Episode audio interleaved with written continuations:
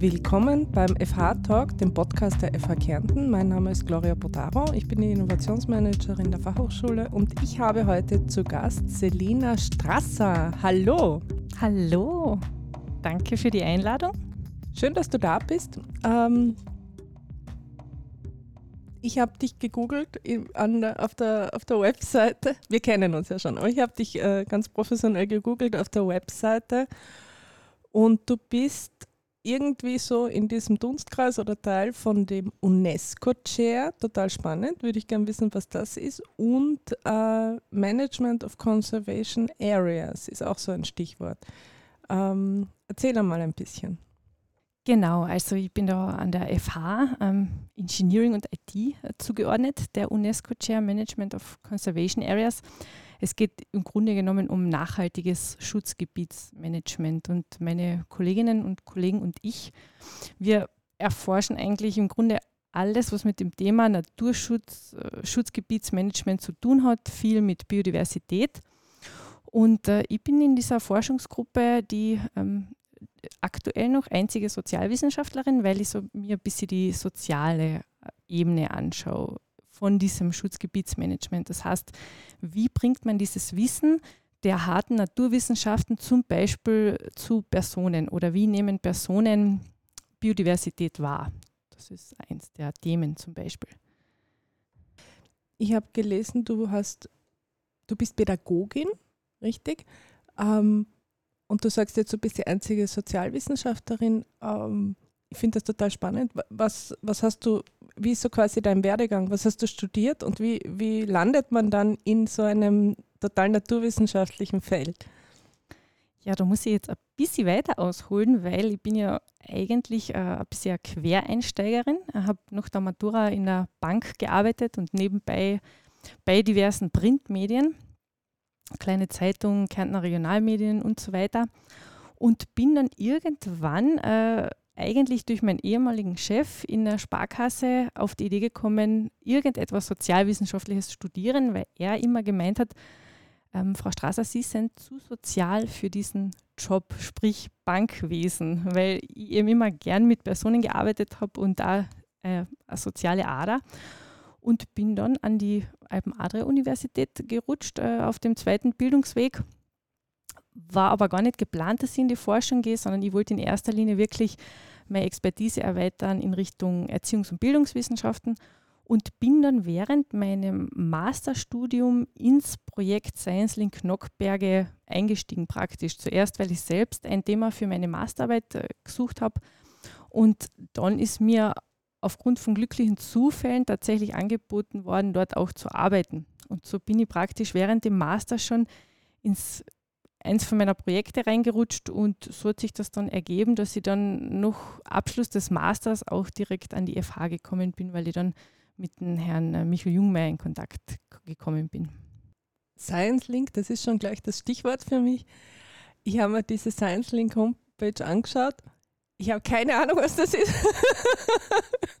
was ist das? Wie funktioniert das?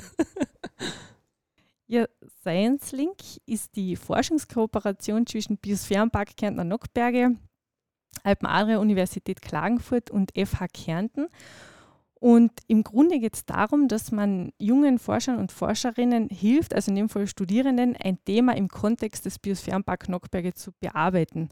Und wir machen natürlich auch eine Handvoll Publikationen zum Beispiel. Wir schauen, dass wir dieses Projekt nach außen tragen, weil es ist tatsächlich ähm, europaweit und fast schon weltweit die einzige Forschungskooperation in dieser Form, wo wirklich ein Biosphärenpark konkret mit Studierenden einer Universität oder einer Hochschule zusammenarbeitet. Und ich bin damals, weil ich selber auch äh, in der Region familiär verwurzelt bin, war das für mich sofort mein Thema, wo ich dann gewusst habe, da schreibe ich meine Masterarbeit und äh, möchte da auch gern mitarbeiten. Also im Grunde arbeitet man sehr intensiv daran, junge Personen dafür zu interessieren, im Kontext eines Schutzgebietes zu forschen. Und das könnte für viele Studierende der erste Schritt sein, auch in Richtung Schutzgebietsmanagement, Naturschutzmanagement. Ähm, boah, zwei Fragen poppen da auf. Die erste ist, ähm, was hast du für eine Masterarbeit geschrieben und was kann man da für eine Masterarbeit schreiben? Murmeltiere äh, beobachten oder ja? Und das zweite, ähm, wie wie ist das Schutzgebiete managen? Warum brauchen die Management? Also äh, Arbeiten, Themen für Arbeiten gibt es eine komplette Bandbreite. Also das ist jetzt nicht nur viele Personen denken, okay, da geht es jetzt rein um, um harte Naturwissenschaften, Biologie, aber es gibt äh, viele Randdisziplinen, äh, Psychologie, eben Pädagogik, Bildungswissenschaften, wo man auch den Biosphärenpark in seiner Aufgabe des nachhaltigen Management unterstützen kann. Zum Beispiel ist Bildung zentral, dass man Personen vom Kleinkindalter bis ins Erwachsenenalter beibringt, warum Naturschutz wichtig ist. Da sind wir schon bei den äh, Bildungswissenschaften. Und dann gibt es natürlich, äh, weil du gesagt hast, die, die Murmeltier-Wissenschaft, natürlich auch Themen, die sich mit Alpenpflanzen beschäftigen, die sich mit, dem, mit der Almwirtschaft generell beschäftigen. Dann gibt es juristische Themen, äh, wo man sich anschaut, zum Beispiel die Alpenpflanze äh, echter Speik. Äh, wie schaut es da rechtlich aus? Wer darf die Pflanze ernten und verarbeiten? Also da gibt es so einen breiten Pool und meine Masterarbeit hat das Thema gehabt, Rangerinnen als Erwachsenenbildnerinnen.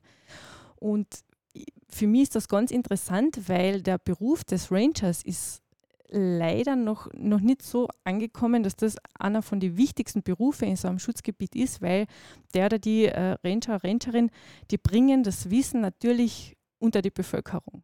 Auch für Personen, die jetzt nicht sofort wissen, was ist eine geschützte Pflanze, wie gehe ich damit um, was ist die Geschichte von einem Biosphärenpark. Also die Ranger schauen oft auf informellem Wege, schauen die sich an, wie kann ich Personen ähm, sensibilisieren für Themen eines Biosphärenparks oder eines Nationalparks. Und deshalb immer in meiner Arbeit angeschaut, äh, wie die Personen vor allem im Rahmen von Bildung für nachhaltige Entwicklung den Biosphärenpark für sich erleben und das auch weitertragen in ihrer Familie. Äh, ich habe tatsächlich eine Freundin, die ist Naturpark Rangerin in den Donauauen. Und ähm, erst durch sie habe ich überhaupt verstanden, dass es das gibt in, in, in Österreich. Ja? Ranger, das denkt man ja, okay, es ist irgendwie in, in Amerika oder so. Ja? Und äh, das ist ein total spannender Job eigentlich, weil du den ganzen Tag draußen bist oder sehr viel halt in, wirklich in diesem Park unterwegs und sehr viel mit dieser Gestaltung von, den, von diesen Informationspfaden und so, also in dieser Schnittstelle zwischen ähm, Kultur und Natur irgendwie äh, unterwegs bist. Ja, genau. Das ist im Grunde so die, die Kernaufgabe von einem Ranger.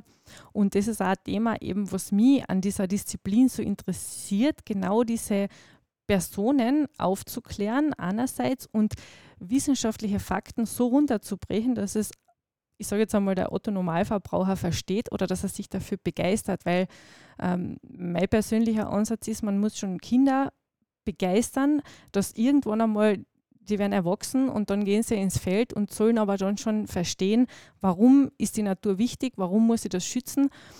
Und äh, da, das geht dann eigentlich Hand in Hand mit dem Management of Conservation Areas, weil zu uns, äh, wir haben ja den Studiengang Management of Conservation Areas und da kommen ja Personen und machen ihr, ihren, ihren Master, die entweder schon in einem Nationalpark arbeiten oder es vorhaben. Und das war eben auch zu deiner Frage, warum ist das wichtig, dieses Management of Conservation Areas? Ein, ein Biosphärenpark oder ein Nationalpark braucht natürlich wie jede Institution eine Leitung, einen Manager oder eine Managerin, damit äh, einerseits Forschung passiert, damit sich der Park weiterentwickelt und damit das alles in den richtigen Bahnen verläuft. Natürlich braucht es da äh, Personen, die den Park so ein bisschen anleiten, die ein bisschen im Blick haben, wird dort auf Naturschutz geachtet oder in einem Biosphärenpark ganz wichtig die, der Austausch zwischen Natur und Mensch, weil in einem Nationalpark schaut man ja, dass der Mensch weitestgehend äh, draußen bleibt, aber in einem Biosphärenpark ist ja das Ziel, dass Mensch und Natur zusammenarbeiten, dass die Komponenten ineinander übergreifen und deswegen braucht es da ein gutes Management. Jemand, der sich naturwissenschaftlich natürlich auskennt, aber auch sozialwissenschaftlich, wie bringe ich dieses Wissen und das Volk oder wie sensibilisiere ich die Bevölkerung, weil da prallen natürlich Welten aufeinander. Da hat man die Landwirte und Landwirtinnen, die praktisch arbeiten und dann kommen auf einmal äh, Wissenschaftler und Wissenschaftlerinnen und jetzt muss man diese zwei Komponenten natürlich verknüpfen, sonst funktioniert so ein Schutzgebiet nicht. Man braucht die Menschen auch, die vor Ort arbeiten und wirtschaften, weil die sind der Kern dieses Parks. Das heißt aber, spannend, habe ich nicht gewusst, den Unterschied zwischen Nationalpark und Biosphärenpark, weil in meinem Kopf war auch so, okay, das ist Natur, lasst es halt, warum muss man das managen? lasst es halt in Ruhe, ja. Aber das heißt, diese Biosphärenparks, die, die, die sind in Gegenden, wo tatsächlich auch Landwirtschaft passiert, wo Menschen wohnen. Also das ist quasi ähm, nicht einfach äh, irgendein Wald, der, der nicht betreten wird, sondern wirklich ähm, äh, eine, eine, eine Kampfzone zwischen Kultur und Natur sozusagen. Ja, genau. Also da gibt es eben verschiedene Zonen. Und äh, in der Entwicklungszone schaut man eben, dass Mensch und Natur zusammenarbeiten. Es gibt natürlich auch Gebiete oben auf der Alm, die äh, eher einen geschützten Rahmen aufweisen, wie ich vorher gesagt habe, mit der Alpenpflanze echter Speik. Da ist natürlich kein Massentourismus, aber in Richtung Tal natürlich, die Almen werden bewirtschaftet, äh, die, die Bauern und Bäuerinnen haben ihr Vieh im Sommer auf der Alm zu dem Ziel, dass eben die Flächen nicht verwachsen. Also das ist alles ein Kreislauf und um das alles aufrechtzuerhalten, muss man natürlich auch die Wirtschaft fördern in so einer Region. Also es geht nicht, dass man sagt, man, man klammert die ökonomische Ebene komplett aus. Das geht nicht. Das muss ineinander greifen, weil die Menschen müssen natürlich auch den Anreiz haben, dass sie da bleiben und die Region weiterhin pflegen.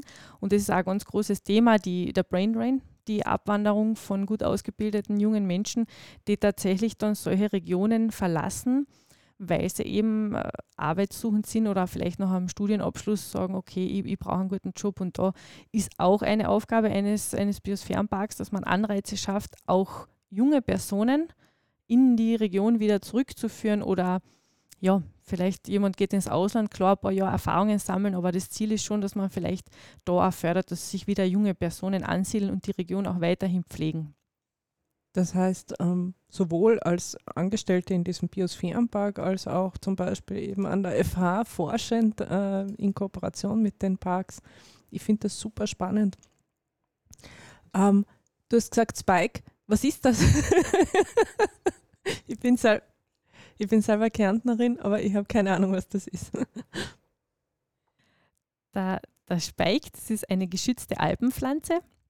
Und wir haben jetzt aktuell auch äh, ein Projekt am Laufen, wo ich das koordiniere, wo wir eben diese Pflanze erforschen, jetzt nicht im, im naturwissenschaftlichen Kontext äh, biologisch, sondern eher die die historischen Aspekte, die Gegenwart und die Zukunft. Das heißt, wie wird diese Speiknutzung in Zukunft aussehen? Weil es gibt in, in den Nockbergen nur noch zwei Bauernfamilien, die diesen Speik ernten dürfen. Und die Pflanzen werden an die Speikwerke nach Deutschland geliefert und dort zur Speikseife verarbeitet. Okay, aber was ist der Speik? Also du sagst eine Pflanze, aber ist das eine Blume oder ist das, was ist das? Ja, das äh, schaut, also der Speik ist praktisch eine, schaut aus wie eine Blume, äh, verblüht dann und äh, aus der Wurzel gewinnt man sozusagen die, die Speikessenz, die dann in der Seife verarbeitet wird. Aber es schaut aus wie eine Blume, sehr unscheinbar. Also jetzt sind wir da ähm, leider ohne Bild. Aber äh, wenn man einfach mal googelt, Speik, echter Speik, äh, ganz wichtig, dann erscheint schon dieses, dieses Bild dieser Pflanze ganz unscheinbar. Also würde man nie glauben, dass das so, so eine Kraft in dieser Pflanze steckt. Was für eine Kraft steckt in der Pflanze? Also da, äh, da gehen die Meinungen auseinander. Viele sprechen natürlich von einem hohen gesundheitlichen Wert. Ähm, die Frage ist immer, äh, ja, inwie, inwiefern ähm, spielt da ein bisschen der Kopf mit, gell, dass man sagt, okay, Placebo-Effekt, bringt das wirklich was? Ähm, aber es ist schon äh, erwiesen, dass der Speik auf den Parasympathikus eine sehr positive Auswirkung hat, ähm, eben fürs zentrale Nervensystem, dass es da sehr positiv wirkt. Parasympathikus, das ist quasi der Gegenspieler zum Sympathikus. Wir sind ja in einer Gesellschaft, die eher den Sympathikus äh, triggert, also sehr viel Stress und Action und so weiter. Ich glaube, ein bisschen mehr Parasympathikus, also Entspannung und Ruhe bräuchten wir alle. Äh, ja, Entspannung und Ruhe. Was machst du, wenn du nicht gerade äh, Speikpflanzen äh, dir anschaust und äh, Forschungspapers schreibst? Über die reden wir vielleicht auch noch. Ja, ähm, Freizeit ist eben, also irgendwie, mein Beruf äh, ist ja dann irgendwie auch meine Freizeit, weil ich ja selber ähm, auch äh, Kühe habe in der NOC-Region. Und ich glaube, deswegen ist das auch mein persönliches Anliegen, dass ich da Personen dafür begeister äh, für dieses Thema Schutzgebietsmanagement. Ähm, das ist eigentlich die Hauptzeit meiner Freizeit, verbringe ich auf der Alm im Stall und äh, generell draußen. Also das ist wirklich mein, äh, auch, auch wenn es irgendwie mein Forschungsfeld geworden ist in den letzten Jahren, aber es ist trotzdem auch mein, mein Ort für Erholung. Also die Berge, die Nockberge sind meine Heimat und meine Freizeit eigentlich. Ich finde das total spannend, weil du zwei, zwei Bilder, die so überhaupt nicht zusammenpassen, zueinander bringst. Nämlich, ich sehe dich in Gummistiefeln im, im Kuhstall oder auf den Bergen. Ja? Und gleichzeitig weiß ich aber zum Beispiel, dass du ähm, im, im hübschen äh, Business Dress in Brüssel äh, sitzt äh, bei, bei Forschungskongressen. Ähm, erzähl einmal, wie ist, wie ist dein Forschungsleben? Ja? Also ich würde sagen, es, ist, es gibt keinen Tag, der bei mir gleich ist. Es ist immer irgendwas äh, anderes los und ich bin ja in mehrere Forschungsprojekte am UNESCO-Chair, unter anderem, weil du gesagt hast, in Brüssel, da war ich mit dem Horizon-Projekt Shared Green Deal, wo ich mitarbeite äh, mit meinen Projektpartnern. Und da erforschen wir auch die Werte im Hinblick auf Biodiversität von einzelnen Personen. Also das ist ein irrsinnig spannendes Projekt. Unsere Partner, die diese sozialwissenschaftlichen Experimente vor Ort durchführen, sitzen in Irland. Das heißt, ich werde dann in nächster Zeit, äh, in, den, in den nächsten Monaten sehr viel Datenmaterial aus Irland erhalten von Personen, die wir, wir nennen das Study Circles, wo Personengruppen sich treffen. Also da geht es auch stark in die erwachsenbildnerische Richtung und darüber diskutieren, was ist Biodiversität. Und das Ziel ist eben, dass über neun bis zehn Monate, dass sich die Werte von diesen Personen im Hinblick auf Biodiversität verändern oder zumindest äh, in eine Richtung entwickeln, wo darüber nachgedacht wird. Und das ist so ähm, der andere äh, wissenschaftliche Kontext, wo ich mich dann sehr freue, schon die Daten auszuwerten, weil ich glaube, das ist auch ein spannender Aspekt, was viele Personen gar nicht wissen, was da eigentlich so passiert in der Wissenschaft. Das heißt, die Hypothese ist, dass ähm, dass durch die Beschäftigung oder durch gewisse Inputs äh, die Leute mehr Wissen über Biodiversität kriegen, aber auch mehr Bewusstsein, oder? Das äh, ist ja nicht das einzige Projekt, wo es um Bewusstseinsbildung geht. Ich, ich habe dich auch gesehen in Kärnten heute in, in, im Museum. Da habe ich dich irgendwo im Hintergrund gesehen, da bist du nicht vor die Kamera gekommen, aber jetzt wäre der Moment, dass du das erzählst. Ja, und zwar haben wir da ähm, eine Ausstellung konzipiert. Die ist übrigens, ähm, ich müsste jetzt lügen, ich glaube, es Oktober ähm, ist diese Ausstellung noch zu sehen im Landesmuseum in Kärnten. Und da haben wir äh, die Technologien, die für Schutzgebietsmanagement wichtig sind oder für also generell Naturschutztechnologien, haben wir im Rahmen einer Ausstellung so dargestellt, dass jede Altersgruppe sich da ein Bild machen kann. Was passiert denn eigentlich am UNESCO-Chair? Was passiert denn generell, wenn man Naturschutztechnologien im Einsatz hat? Also da geht es äh, um, um Wildkameras zum Beispiel. Und wir haben da ein Diorama konzipiert, gemeinsam mit dem Museum, wo äh, Kinder durch so einen Tunnel gehen können und dann durch ein Guckloch sind sie dann mitten im Wald. Das war so die, die der Kerngedanke der Ausstellung. Und für mich war es eben auch ganz wichtig, dass man da auch wieder den, den pädagogischen Aspekt nicht außer Augen verliert, weil ich sage einmal, am, am fünfjährigen Kind kann man schwierig äh, Sachen jetzt äh, mit, um, mit viel Text erklären. Da ist wichtig, dass da was ist, was sie angreifen können, was sie anschauen können. Das merkt sich dann ein Kind. Und ähm, das war für mich wichtig, dass wir da eben dieses Diorama reinplatzieren. Und das ist, glaube ich, ganz lustig, wenn man da mit den Kindern durch den Tunnel einmal riecht und, und die Technologien auch äh, sozusagen anfassen kann, mit denen die Kolleginnen arbeiten. Jetzt habe ich zwei Fragen. Die erste ist polemisch. Warum geht man mit dem Kind nicht einfach gleich in den Wald? und die zweite, was sind das für Naturschutztechnologien? Hast du da noch mehr Beispiele? Im Wald, ja, das ist, da bin ich sowieso der Fan davon, dass man mit den Kindern rausgeht. Ähm, aber die Technologien, die sieht man ja so eigentlich nicht. Oder man hat selten Zugriff. Man sieht vielleicht, ähm, wenn man mal draußen unterwegs ist, eine Drohne.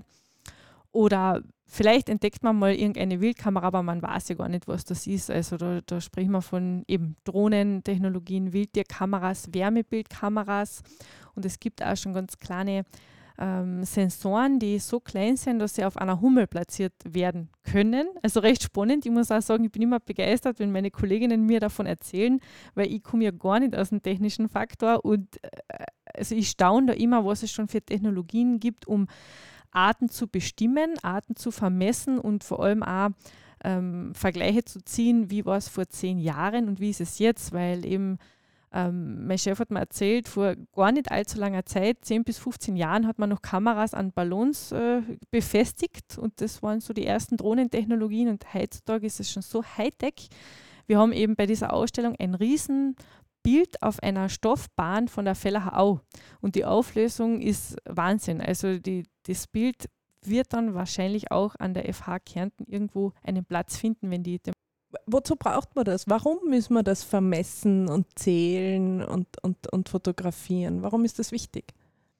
Die äh, Gegebenheiten ändern sich ja rasant. Also gerade jetzt äh, mit den Klimathematiken natürlich klarerweise, die Arten sind bedroht und man muss natürlich eine Stichprobe regelmäßig durchführen, um zu schauen, wie verändert sich zum Beispiel, wie verändert sich die Tierwelt, wie passt sich die Tierwelt an und um natürlich auch der Politik aufzuzeigen, da ist die Forschung ganz wichtig, Achtung, wir haben hier Beweise, der Natur geht es nicht gut, wir müssen handeln, weil wenn die, die politische Ebene diese Fakten nicht am Tisch hat, werden sie natürlich nichts machen. Das ist der eine Punkt und gerade eben, dann ist wieder, sind wir wieder beim Science Link, eine Studierende beschäftigt sich jetzt mit Wald und Klima und wir sind schon in ganz Kärnten jetzt unterwegs, um Kontakte zu knüpfen hinsichtlich Walddaten. Wie verändern sich die Baumarten in einem Gebiet? Welche Bäume überleben und für welche wird es eng? Und da haben wir jetzt schon herausgefunden, ganz interessant, dass Laubbäume ähm, mit der Hitze besser umgehen können und dass möglicherweise in, in Zukunft die Nadelbäume in den Hintergrund rücken. Aber da reden wir jetzt von Jahrzehnten.